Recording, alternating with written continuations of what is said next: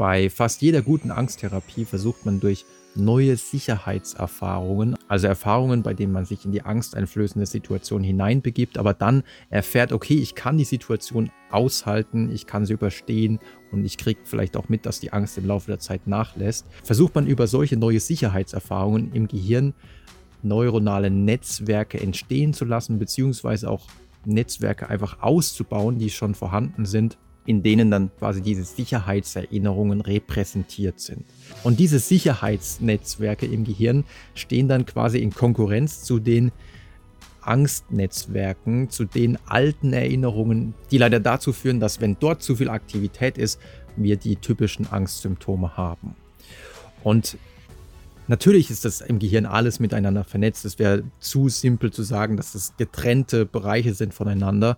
Aber man kann es sich vielleicht durchaus so vorstellen, dass wenn man dann in eine Situation reinkommt, wo man normalerweise Angst hätte, zum Beispiel eine öffentliche Rede halten, so wie das bei mir eben früher sehr stark war, oder ähm, wenn man eine Spinne sieht, oder wenn man in ein Flugzeug einsteigen soll, oder in sehr hohe Höhen gehen soll, dass sich dann die Frage stellt, welche Bereiche des Gehirns werden denn dann aktiviert? Werden dann diese alten Angsterinnerungen aktiviert und ich habe dann die typischen Angstsymptome oder wird vielleicht doch das Sicherheitsnetzwerk, was man vielleicht im Laufe einer Angsttherapie aufgebaut hat, durch zum Beispiel Konfrontationen, aber auch durch kognitive Umstrukturierung oder wird eben dieses neu aufgebaute konkurrierende Sicherheitsnetzwerk aktiviert?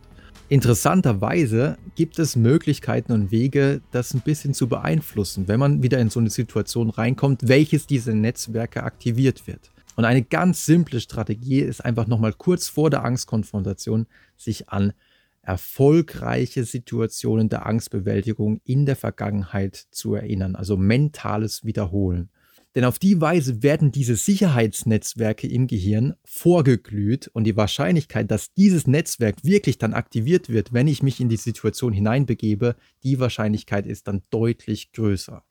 Dass das wirklich funktionieren kann, dafür sprechen zum Beispiel die Ergebnisse aus einer Studie von Kruske und Kollegen aus dem Jahr 2006. Michelle Kruske nebenbei ist vielleicht die einflussreichste Angstforscherin weltweit momentan. Und in dieser Studie hat man mit Versuchspersonen, die große Angst vor Spinnen hatten, in der Forschung nimmt man sehr gerne Menschen mit Spinnenangst, weil davon gibt es sehr viele und Spinnenangst ist auch sehr leicht in experimentellen Settings hervorzurufen. Man braucht einfach nur eine dicke, fette Tarantel, wie auch in dieser Studie der Fall. Mit diesen Versuchspersonen hat man eine Konfrontationstherapie durchgeführt, in der sie sich zunächst mal die Spinne anschauen sollten, dann immer näher an die Spinne rangehen sollten und am Ende auch die Spinne berühren sollten mit dem Finger und letztlich idealerweise die Spinne sogar auf die Hand nehmen sollten. Und wie so häufig hat die Konfrontationstherapie auch in dieser Studie hervorragend funktioniert, während die Versuchspersonen zuvor auf einer Skala von 0 bis 100 angaben, dass sie über 80 lagen, was ihre Angst vor Spinnen anging, war ihre Angst nach der Therapie extrem runtergegangen und sie sagten ja auf einer Skala von 0 bis 100 so knapp über 10. Vier Wochen später hat man die Versuchspersonen wieder ins Labor eingeladen und hat sie erneut mit einer Spinne, einer dicken, fetten Tarantel konfrontiert. Diesmal allerdings in einem anderen Raum, weil man weiß, dass in einer neuen Umgebung die Angst eher wieder zurückkehrt.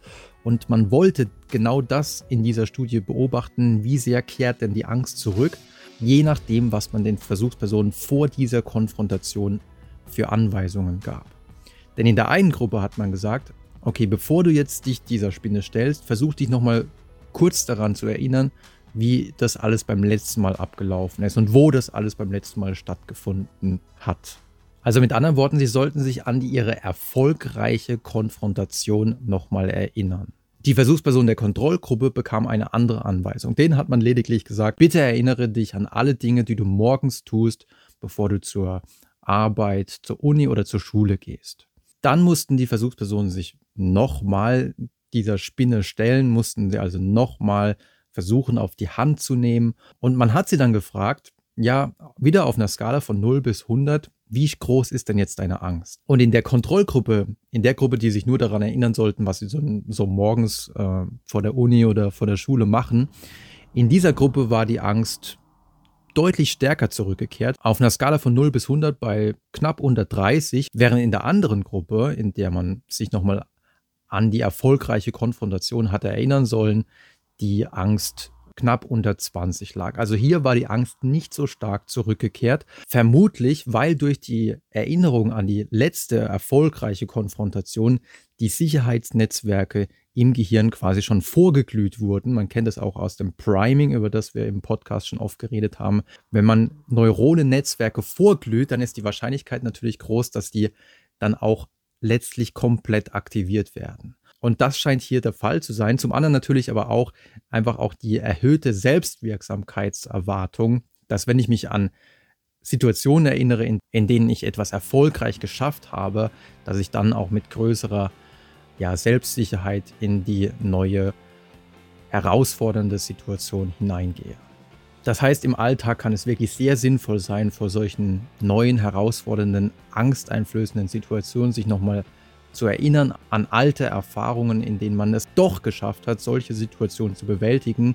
Und natürlich ist es so, je häufiger man solche Situationen dann erfolgreich wieder aufsucht, desto mehr Ressourcen hat man, desto mehr Sicherheitserinnerungen hat man, desto stärker wird dieses Sicherheitsnetzwerk im Gehirn und desto wahrscheinlicher wird es, dass man immer wieder, wenn man in so eine neue Situation reinkommt, desto wahrscheinlicher wird es, dass immer wieder dieses Sicherheitsnetzwerk aktiviert wird und dieses Angstnetzwerk, das alte Angstnetzwerk quasi immer weniger benutzt wird und so ein bisschen verkümmert, könnte man sagen, weil wenn wir es nicht benutzen, dann werden die Datenautobahnen ja nicht ausgefahren. Und das ist in dem Fall ja jetzt nicht das Schlechteste. Und ihr könnt euch bestimmt gut vorstellen, dass man dann immer mehr in so eine Aufwärtsspirale hineingerät, wo man dann merkt, okay, ich habe es diesmal geschafft, ich habe wieder eine neue Ressource und äh, dann schaffe ich es auch beim nächsten Mal wieder und beim übernächsten Mal erst recht.